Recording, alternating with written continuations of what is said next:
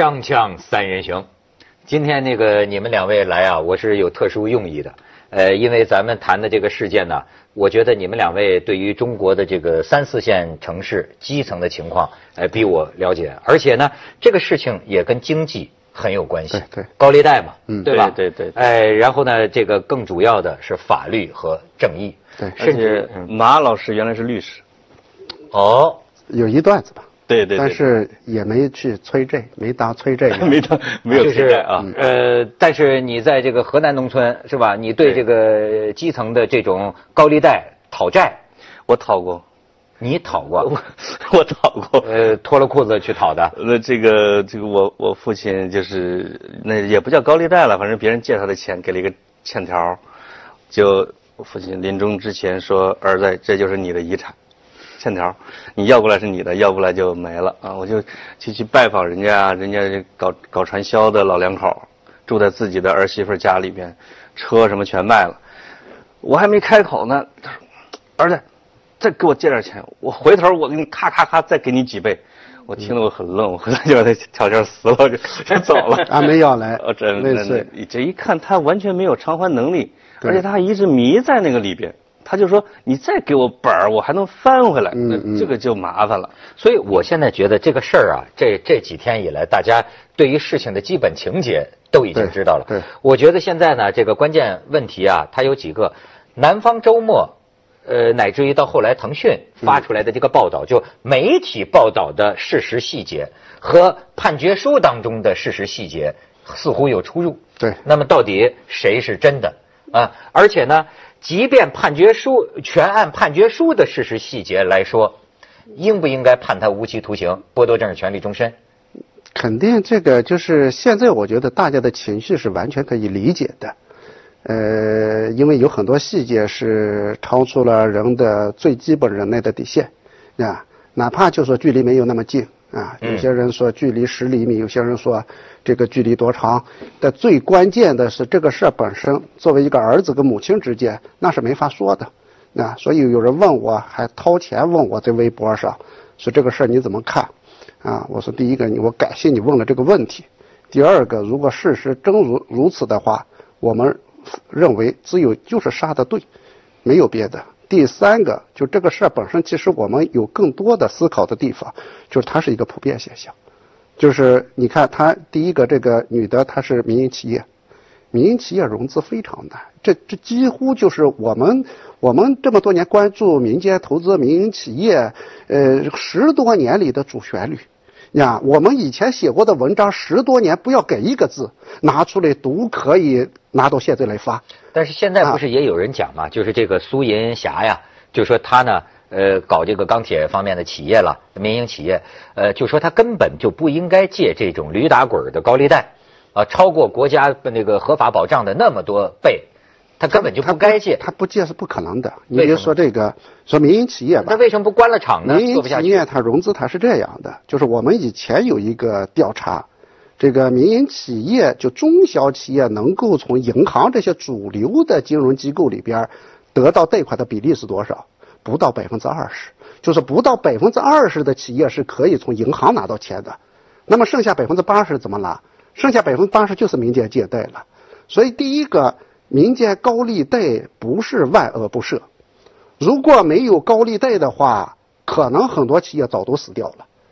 他很多很多在玩的时候，你看民间借贷有些利率以前是非常高的，那么现在设了一个限儿说百分之三十六啊，超过这个然后非法。那以前是很高，我记得当年就是鄂尔多斯，鄂尔多斯那个炒房炒矿非常热的时候，那个时候鄂尔多斯的高利贷最高的能达到多少？百分之三百六一年。那比苏银霞的那个高多了，而且呃，当时就到最疯狂的程度，全民皆高利贷，父亲向儿子借钱，对不起，高利贷，但是我可以给你便宜点那就全部最后演化成高利贷。所以只要有民间借贷，肯定有高利贷啊。比如说你特别紧缺的情况，你就七天，这七天时间，银行现在在逼贷啊，银行必须让我还。啊，那么我这七天，这七天可能利率非常高的，这是中国中小企业真实的生态。家常便饭，这不是说突然来了一个什么，呃，你你吃不了的一个东西，每天它就是这样，它的融资主要就是从这些地方来的，所以包括这个还钱怎么办？当然我们看到了，因为那他这个民间企业，我觉得就是整天行走在悬崖边缘呢。那就是嘛，就是有很多，而且是啥呢？就是呃，这个这个境况，你看我们我们多年来，我们多年来的很多数据不用去变。就是这个境况变化并不是很大，而且呢，这个就是呃涉及到高利贷的。以前你看，以前因为大家都很讲信用，就是你借了别人钱，特别像民间借贷领域，民间借贷是一个呃信用要求非常高的。啊，特别在温州，我记得我们曾经去温州考察那个民间借贷啊，就是你人家怎么玩？你看这个温州这个地方非常奇怪，呃，律师行业非常不发达。呃，会计师行业不发达，公证行业不发达，为什么不需要？那一个电话可能几秒、一分钟，一个亿就给你了，不讲利率多少，因为大家都清楚，它是一个格式的东西，而且你必须还，不能跑路。以前比如说，一旦出现跑路，他认为你把民间借贷里边最。这个就最最大的基石你被被你毁掉了，所以以前温州我记得出现跑路以后，其实很多温州人对那些跑路的深不痛绝。那你说宁可跳楼，那你说像像苏银霞这个啊，也这个借了一百三十几万吧，还了一百八十四万，还有个七十万的房子，就差十七万，黑社会在里边了，那就是另外一件事了。嗯，这个他的月息是百分之二十嘛？就是他的一年的要还的钱，就跟马老师说的那个百分之三百多，对，有点像。对，他一年大概两三倍，百分之两两百四嘛。对，就是就是呃，包括有人啊，我我我们村旁边有一包工头借过我两万块钱。嗯，呃，你是不是高利贷？月百分之十，非要给我。我说我说高的。为什么呢？就是他说年底了，农民工催他要工资，如果明天中午之前十二点不给，不拿到这个钱给他。他们就直接就把我给整了，就是说我的资质啊什么之类的就没了，我得赶紧这一签给了他们之后，再过一周建筑公司给我钱，我挪过来了我再给你。我说我不要钱，你只要把我本儿给我就行了。结果就一下欠了两年，这就为什么就是民间的信贷呢缺乏诚信的时候，你又没有你又没有一个催债的手段的时候，人们倾向于赖账。那我能不能这么理解，就是等于一些结构上的问题？他逼出了高利贷，对，而这种高利贷又直接逼出了这种恶性的行为。对，其实就是我们讲，就是如果再往理论里边讲，就是，呃，美国金融专家叫麦金龙啊，他就讲的叫金融抑制啊，就是新兴市场国家在经济发展过程中，金融业的发展它是滞后的，那因为它有很多管制，呃，然后管制的目的是什么？比如说这个呃银行的钱，比如说银行的钱可能主要给了国有企业。呃，国有企业拿这个钱的话，这个利率是非常低的。那那拿到这呃，而且我们经常看到，就是有些叫叫委托贷款，就上市公司里边总是披露委托贷款。委托贷款就怎么玩的？就是说，哎，我有资格拿到钱，但是你没资格拿，我再委贷给你，等于是二手贩子。我是以这个几分钱拿到利率以后，给你翻个倍拿到，你都还觉得非常合算。所以就是呃，大家权利不对等。你比如说，你把钱如果借给国有银行，啊，国借给国有企业，那这个国有企业倒闭了什么的话，你不承担什么责任。但是你如果借给民营企业的话，民营企业一旦出问题，银行立即动抽代缴，讲就立即赶快来保全，赶快财产，委托律师赶快能把能冻结的赶快冻结，啊，这是保全的。就这种情况下，事实上就是。呃呃，我们看到就是那他那个细节里边讲说，哎，你这个苏银霞也不是好东西啊，这他也欠你也欠钱，你也在失信名单里边，这都非常正常。呃，有很多人真的可能不了解民营企业的那个生存环境。对他之所以借高利贷，我觉得就像马老师指的那个，银行对他们很苛刻，就是如果你在这个规定的期限内没有还上这些钱，你没法周转到钱。你是你进入一个黑名单，你就再也拿不到钱，而且他要查封你的厂子。对，要因为他要查封来抵债，就直接就护住了，就这一段你自己就没有权利了。他等于说就是他即使宣布破产，就刚才你说的为什么不干了呢？哈，他宣布破产的时候，他要自己还担着几千万的债务，那他就成为一个赤贫，他还不如说我搏一把，我再来点钱周转一下，我赚了钱呢。所以我老说呀，这个过去鲁迅讲这个旧社会是人吃人的社会，我老说现在是人逼人的社会啊，这最后逼到最后就图穷匕首现呐。是吧？对，哎，咱们可以看看现场的这个，有人这个自拍，呃，有人这个拍摄下来啊，就是这个发生事件的这个大楼，这是他厂里面，你看这场面也还挺大，对，就是在这个楼里，这十一个啊逼债的这个大汉啊，然后就是说，现在我觉得有一些关键细节需要搞清楚。这个就是他们办公楼门口。现在我们可以看到门口的那个桌子，还有那个呃烧烤架、烧烤箱都还在现在门口摆着呢。嗯，据嗯调查呢，嗯，他们之前第一天来这帮催债人来那第一天来的时候，就在这个地方曾经曾经做烧烤，吃烧烤、喝啤酒，在这儿。他不是，你看这个就是他这个当时沙发说那人那个脱了裤子，据说是。露出现在这里边有个关键的这个事实情节与报道到底是否吻合啊？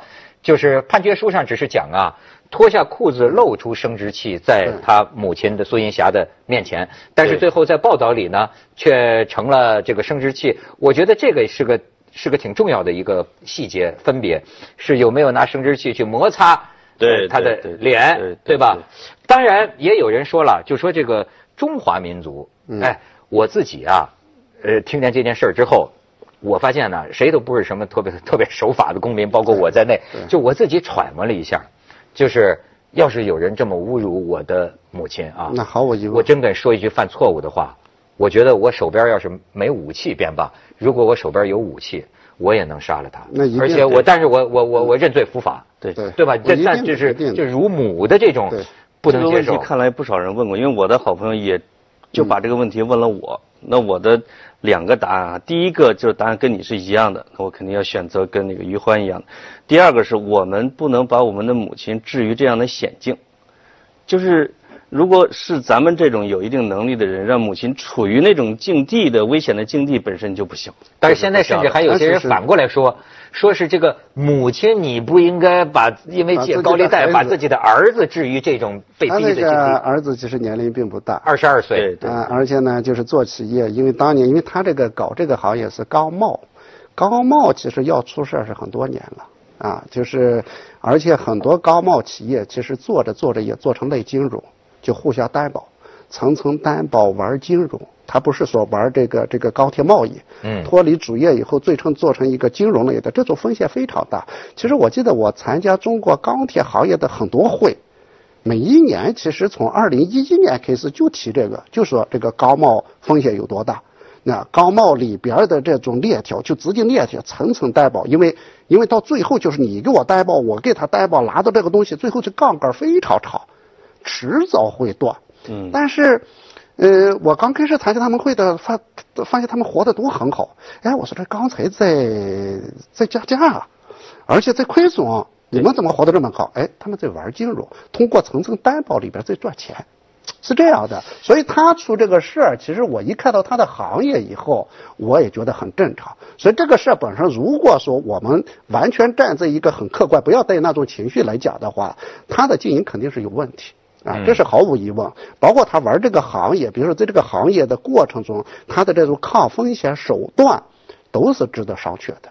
那并不是说，哎，这个，因为我们讲就是说，呃，你说，比如说银行那个浦发银行抽贷，浦发银行抽贷究竟对不对？我作为银行，我我一定抽贷，这是毫无疑问，因为我不抽贷我会犯错误，对吗？再加上你这个行业本身，它就属于一个高风险的行业，高风险走到最后走到极致，为了避免资金链不断裂，就铤而走险高利贷。所以呢，咱们实际上啊，更多结构性的问题啊，谈不到了，就是到最后，咱们只是在底线上谈谈这个这个底线在哪里。咱们去一下广告，锵锵三人行广告之后见。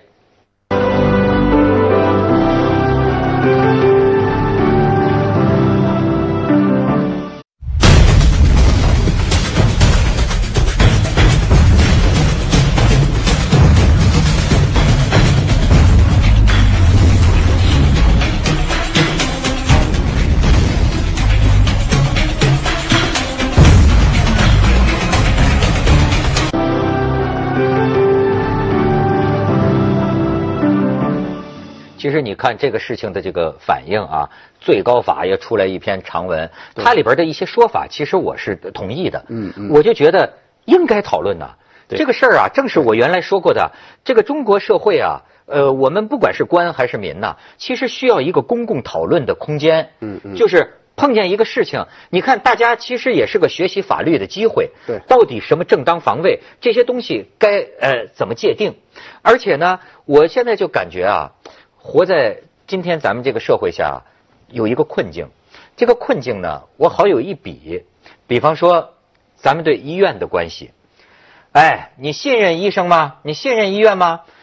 呃，我觉得我最终还是不得不选择你必须选择信任他。嗯，好比你比如说，虽然我有点怕警察，但是呢，我要真在街上跟人冲突了呢，我想想到最后，肯定打幺幺零。对，也还是得找警察。对，包括这个法院，我还是倾向于，最终不管怎么样，还是在法律上见分晓。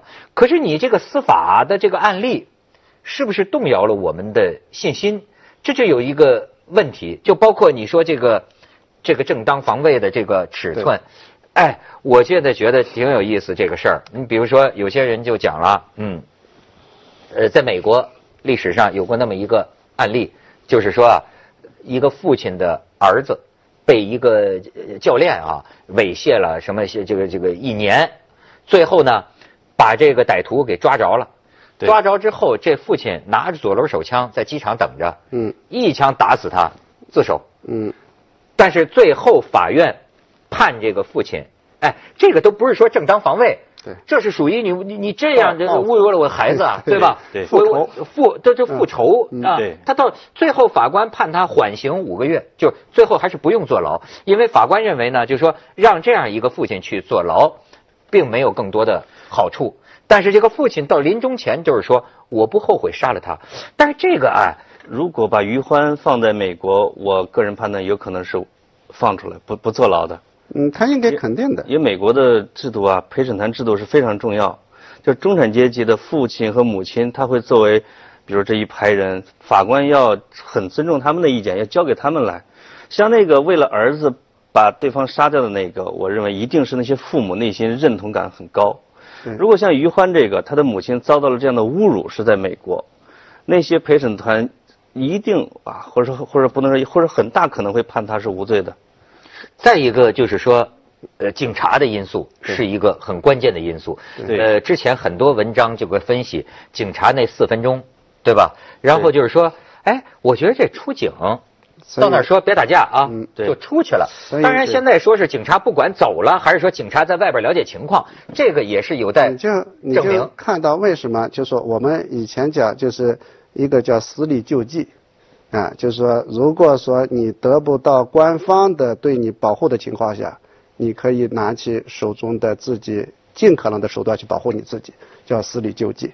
那那么我们现在呢，因为它是个法治社会，法治社会我们选择信任警察，然后有了问题以后，我们给警察打电话。但是我想，不仅仅是于欢跟他母亲遇到这种情况，我们其实很多情况下也会遇到这种情况。我我就是你报了警以后，警察来了以后，你发现对你没有任何什么。对，有人说就是从这个点儿上，警察出去这点儿上他崩溃的嘛。所以我觉得为什么觉得这事儿谈深了，就是很难谈了，就是，哎，这个人类历史最早你没法都是说血亲复仇啊，那当然都是血亲复仇。我们为了解决这个问题，我们有了。法治有了警嗯察，某种程度上，这个这个道理上讲啊，是人民自愿交出武力啊，哎，剥夺了你交给警察呀交给国家机器，因为相信你们主持公道嘛，你们能解决我们之间的仇杀嘛。对。但是，他如果到时候不能解决了，对。对。所以这个信任就崩溃了。那等于这个委托关系，而且而且这个事最让我愤怒的是，就是你看那个那个微博，那个微博，那个济南公安那个微博，那就跟那个老百姓对着干，那就直接就把老百姓就把网民比成驴，那然后呢就发了很多非常不得体的这个东西。当然，现在的这啊现在时髦的说法是这个呃，这个济南公安的官微不代表济南公安 掺杂点个个个别的意见。嗯刚才文涛老师说到了一个讨论场的问题啊，这个就刚才你说那个驴，其实也是讨论场的一部分，它就不是一个健康的讨论场。就是刚刚这个事案情发生的时候啊，我跟所有人一样的反应说，这个人于欢是无罪的，那个人一定是该死。嗯现在这个舆论的风向慢慢的在趋向理性化，就就觉得他还是有一些罪，他有可能是过当啊之类的。但是在这个时候，就是某些讨应应该扮演中间讨论的角色是缺位的，比如说有一些我觉得权威的媒体应该参与到这种讨论，来权威的专家像马老师这样，或者像一些法学家那样参与这种讨论。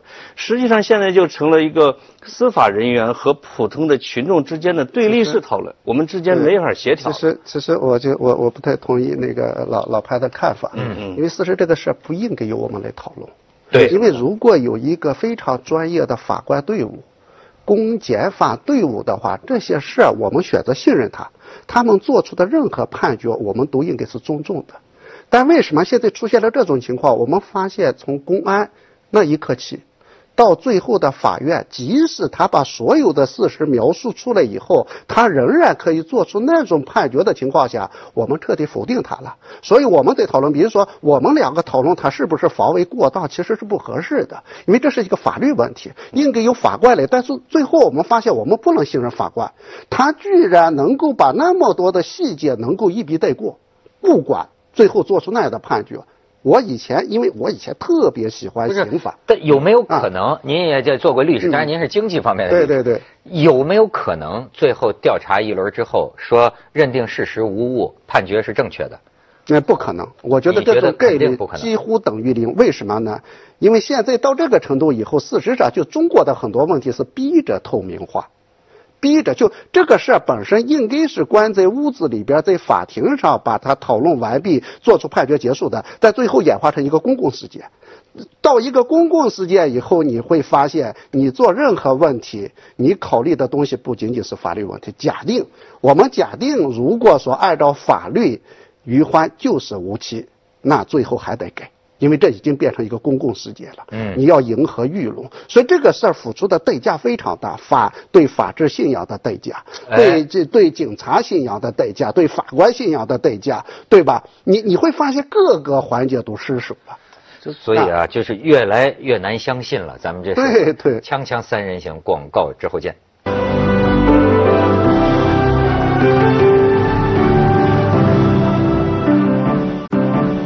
实我也有这个矛盾的心情，我有时候觉得咱们今天的这个社会啊，恐怕就得是泥沙俱下，嗯没有办法。你比如说，要按照我在香港得到的规矩啊，正在审的这个案子，你这媒体都不能随便报道讨论的。嗯可是在中国这么一个情况下，你能这样吗？那有些个冤假错案。哎，要是没有这种包含着很多不理性的，对呃呃，它它一定有负面作用，甚至我觉得有长久的隐患，对于司法的干预。对对对可是你如果不这样干，那那些个冤假错案，他他不更沉冤，容不得昭雪，就是这么一个事实啊。根本不可能。你看我们很多案子，即使舆论非常强烈，但是多年也没有改变。啊，像那个那个呃呃呃内蒙的那个那个胡歌，嗯啊胡歌你看你看聂树斌母亲父亲每年两会的时候都拿着牌子在那个地方，而且征询已经出现了，都影响不了。所以，如果假定没有这种影响的话，就是我看到一个非常著名的律师就讲，因为有人讲了，说你要相信法律啊，你不能不能影响啊，你们不能在这个微博上讨论，你们应该利用你们的这个专业知识，在法庭上跟他们辩论。然后那个律师就苦笑了，说：“我给你举一系列例子吧，所有这些案子跟我们的辩论没有关系，对，所有这些案子最终能够得到解决，都是跟舆论有关。系。就是在越是法治不健全的地方，就是老百姓是对法律是不信任，同时这个执法的人是不自信，就是说他实际上对自己的判决是不自信的，所以他要受到来自权力的和来自公众舆论的这种压力来，来来枉法，他就另外一种枉法。你如果真是辛普森案子那种的哈，就是老百姓都认为他是凶手，法官就判他无罪，在中国这种事情是不可能发生的。就是他对自己的判决是不自信的。对，但是你比如说到最后，如果说这个于欢无罪，我认为呢，他也有一个有点危险的地方。你比如说，对对他判决书里讲，这个人是有的人是追上去重伤的那个，是揪着脖领子从后边捅的，对对对吧？那么你要说像这种完全无罪，哎，在这个这个人心大快，我又觉得这会不会将来这个血血腥仇杀？对对吧？我跟你有仇，你侮辱了我爹，侮辱了我娘，对，其实我们如果说我们真的是一个健全的啊，呃，我们对法律非常尊重、非常信仰、非常图腾，那法法律条文其实规定的很清楚。就我们有一个叫无限防卫权，就是当你面对胁迫、面对暴力威胁的时候，是没有没有什么这个正当不正当，没有什么过当这一说，就是你把他杀了，你把他怎么了都是可以的。我们有这个，现在需要界定的就是当时他面临的情况是不是这个暴力情况。如果是这个情况，他肯定是无罪的。但是如果不是这种情况的话，他也只是防卫过当，因为你想几个大汉围着在那儿不断的，就这种情况，他一定是具有紧迫性。我虽然丢法律丢了很多年了，这个基本的捡起来，他一二三四个要件，我是还是能够说得清楚的。你说这警察出门了，呃他要走了，对他不让他走，这不算拘禁吗？就对呀是让让这不不让他人就是暴力吗？啊这就是暴力胁迫。而且他的内心的恐慌，就是法这个法警察转身，他恐慌之下，你我觉得自卫是可以原谅。我们其实啊，我们其实对这个正当防卫，它没有要求那么严格，让你判断的很清楚。哎，这个刀尖是不是到我哪里了？嗯嗯哎，你是不是对我伤害有多大？因为你面临的是一个紧迫的情况，非常紧迫的情况下，你做的很多东西，你就不能要求它核丝严缝。